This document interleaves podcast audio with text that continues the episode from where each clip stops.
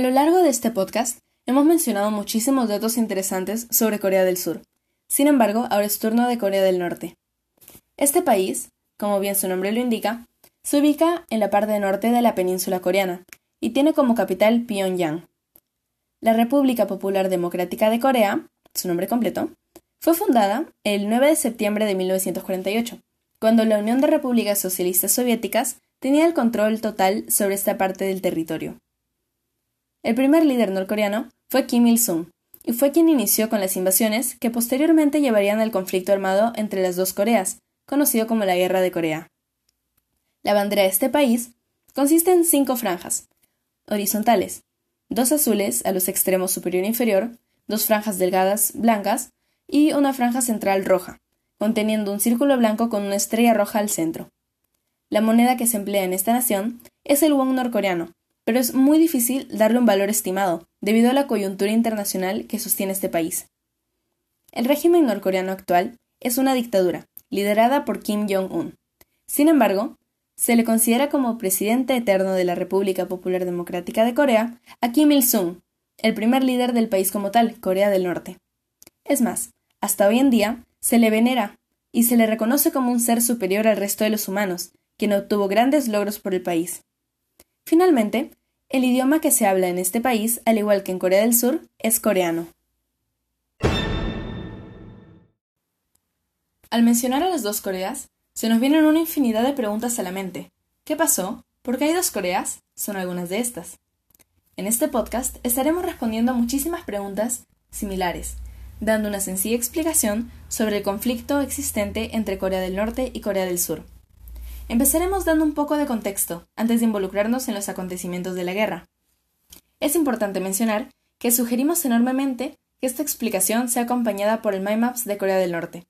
De esta manera, se podrá obtener una mejor comprensión geográfica. Además, el segmento de Corea del Norte estará dividido en tres partes. Años antes de la división de Corea, este era un solo país, controlado por Japón. El imperio nipón trataba de expandir sus dominios, por lo que decidió invadir la península de Corea.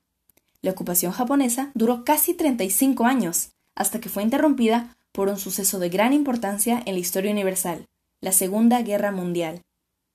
La Segunda Guerra Mundial finalizó el 2 de septiembre de 1945 y el eje, bando que incluía Japón, fue derrotado. A raíz de esta pérdida, todos los dominios japoneses fueron repartidos entre los aliados, quienes no dudaron en tomar control sobre la península de Corea.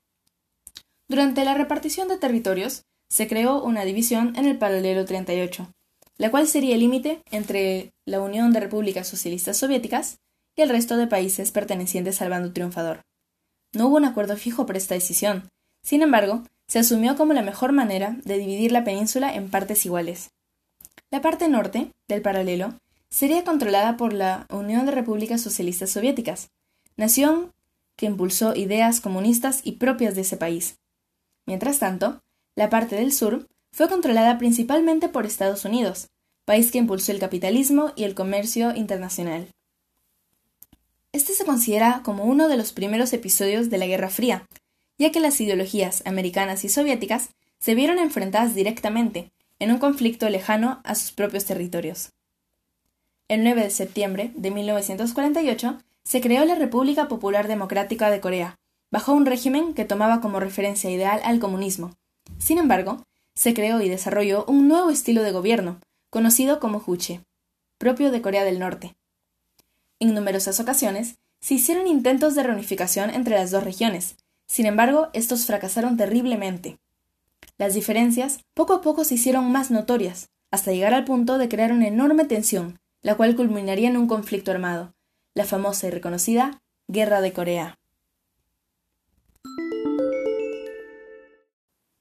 Parte 2. El 25 de junio de 1950, la República Popular Democrática de Corea invadió a la República de Corea. O bueno, diciéndolo de manera más clara, el norte invadió al sur. El argumento principal sostenido por los norcoreanos era que toda la península debería ser gobernada bajo el mismo sistema y por el mismo líder, siguiendo las ideologías que regían a Corea del Norte. Con este sorpresivo ataque, las tropas del sur se vieron arrinconadas en el perímetro de Busan, sin tiempo necesario para planear un efectivo contraataque. La respuesta internacional fue el traslado de tropas de las Naciones Unidas, Estados Unidos en especial, a la zona de conflicto, con el objetivo de regresar a las tropas del norte a su límite previsto. Aquí hubo dos intereses. El primero, por parte de la ONU. Este era traer justicia para Corea del Sur, país que había sido víctima de una agresión internacional. Sin embargo, Estados Unidos tenía intereses personales, ya que vio esto como un conflicto directo contra el comunismo y por lo tanto con la Unión de Repúblicas Socialistas Soviéticas. Las tropas desembarcaron en Incheon y lograron movilizarse hasta recuperar Seúl, la capital de Corea del Sur. Pero Estados Unidos aún no consideraba finalizada la misión, motivo por el cual movilizó sus tropas hasta el norte de la península. El principal objetivo de la intervención internacional, por parte de la ONU, era hacer justicia entre los dos países, indicando que su trabajo habría finalizado al recuperar el territorio perdido. Sin embargo, Estados Unidos quería que las dos Coreas se unifiquen bajo el mismo líder surcoreano, con el objetivo de tener control e influencia total sobre la península, por lo que avanzaron sus tropas hasta el río Yalu. La República Popular China, ubicada al norte de la península, se sintió amenazada y advirtió una respuesta militar si se traspasaba la frontera hacia el territorio chino. La Unión Soviética y otros países comunistas, ante la invasión de Incheon, tuvieron una reacción internacional significativa. No había pasado mucho tiempo tras el fin de la Segunda Guerra Mundial, por lo que la Unión Soviética solo brindó apoyo logístico. Esto a diferencia de la República Popular China, país que no temió en involucrarse en este conflicto. Parte 3. Con el asalto de la República Popular China, se logró frenar al ejército de las Naciones Unidas y de Estados Unidos.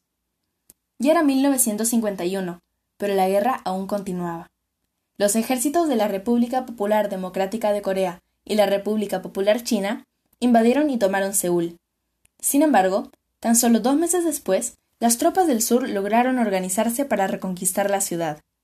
Esta última operación tuvo éxito, por lo que el límite entre los dos países no tuvo cambios. Dos años después, en 1953, se logró la firma de un armisticio, sin tratado de paz ni de límites. Con este cese al fuego, se pudo crear una relación más pacífica entre las dos Coreas. Con la división fijada entre ambos países, Corea del Norte se declaró como una república socialista que habría de rendir culto a los líderes y a las tradiciones nacionales. Además, reafirmó el comunismo y el nombramiento de una presidencia indefinida. Tras la desintegración de la Unión de Repúblicas Socialistas Soviéticas en 1991, Corea del Norte padeció una crisis económica tremendamente grave, ya que solo estaba abierta al diálogo con países comunistas, principalmente la Unión Soviética. Desde entonces, las diferencias económicas, políticas y sociales entre las dos Coreas no han dejado de incrementarse, Relaciones internacionales. En este aspecto se destaca la acción nuclear, ya que más de una vez Corea del Norte ha incumplido normas respecto a la creación, experimentación y uso de armas nucleares. Fue en 2013, cuando una violación a estas normativas llevó a Corea del Norte a tomar la decisión de anular el armisticio con Corea del Sur, firmado décadas atrás. Las tensiones entre ambos países aumentaron, por lo que cualquier posible actividad o interacción con intenciones amistosas entre los dos países quedó suspendida indefinidamente. Asimismo, hoy en día existen zonas con soldados norcoreanos, surcoreanos y estadounidenses que protegen y vigilan constantemente la frontera, esperando poder afirmar que la guerra ha llegado a su fin.